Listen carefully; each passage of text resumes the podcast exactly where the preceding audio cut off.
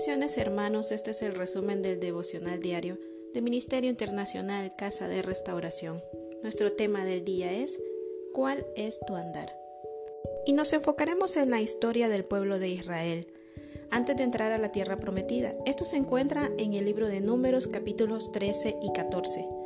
Dice que antes de entrar en esta tierra, Dios mandó a Moisés a que llamara a un príncipe de cada una de las doce tribus para que fuesen a reconocer la tierra que se les iba a entregar. Ellos fueron enviados como espías a reconocer la tierra. Ellos llegaron a tomar información sobre las fortalezas y debilidades de aquella ciudad, escondidos caminando entre la multitud. Y así pasaron en aquella tierra cuarenta días hasta volver a Moisés y Aarón con la información. Estos príncipes fueron los voceros del pueblo de Israel, que regresaron incluso con evidencias de aquella tierra, con frutos que eran tan deleitosos que un racimo de uvas tuvo que ser cargado por dos hombres.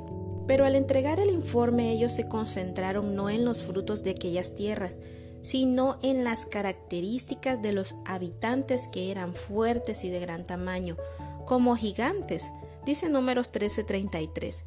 También vimos allí gigantes, hijos de Anac, raza de los gigantes, y éramos nosotros a nuestro parecer como langostas, y así les parecíamos a ellos.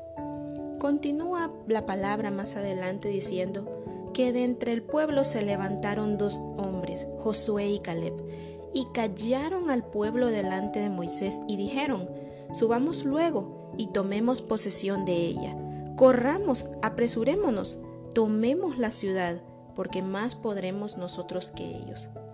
No sabemos, hermanos, si Josué y Caleb vieron alguna debilidad en la ciudad cuando la visitaron, pero lo que sí sabemos es que ellos tenían clara visión de en quién confiaban y en qué promesa estaban confiados. Pero los varones que subieron con Caleb y Josué dijeron, no podremos subir contra aquel pueblo, pues es más fuerte que nosotros.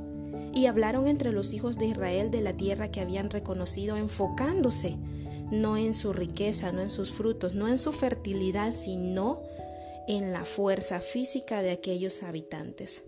Imagínese usted, hermanos, cómo estas voces de unos cuantos hombres pudieron trastornar un pueblo completo. Piense hoy usted, hermano, si alguna vez ha escuchado voces que le han dicho, no puedes, estás solo, eres pequeño.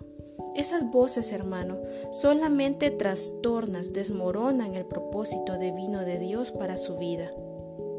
Y dice la palabra que el pueblo de Israel prefirió escuchar las voces de estos hombres en lugar de levantarse y pelear por la promesa que Dios les había hecho prefirieron quedarse allí estancados en lugar de permanecer en la atmósfera de milagros que Dios les había hecho experimentar durante el desierto. Decidieron bajarse a lo terrenal y decidieron conformarse. Y dice la palabra que Josué y Caleb insistieron al pueblo para que no fuesen rebeldes y para que se levantaran y pelearan a favor de aquella tierra que Dios les había prometido. Y es que ellos dos se habían enamorado de la tierra, tenían algo diferente en su interior. Ellos vivían en la promesa de Dios. Sus mentes de esclavos habían sido arrancadas y tenían mente de reyes, de príncipes. Hoy, hermanos, es necesario que usted se tome su tiempo y piense si se está impregnando del sueño que Dios le ha dado, si está pensando constantemente en la promesa de Dios para su vida, si se ha visualizado conforme al llamado de Dios o si por el contrario ha desfallecido y ha pensado, ya para qué oro, ya para qué espero. Recuerde, hermano, que entre menos se enamora de los sueños y las promesas de Dios, más largo es el tiempo del cumplimiento de cada uno de ellos. A partir de hoy, usted determínese a ser un Josué, un Caleb, determínese a permanecer inamovible en la palabra que Dios le ha dado, con los ojos puestos en la promesa del Padre soñando con el propósito de Dios cumplirse en su vida. Respire el sueño de Dios para que usted no desespere, no desfallezca, no dude. Luche por las promesas, Luche y crea por las bendiciones, reclame su tierra como el hijo o hija de Dios que es. Sea fuerte durante la espera de su tierra prometida.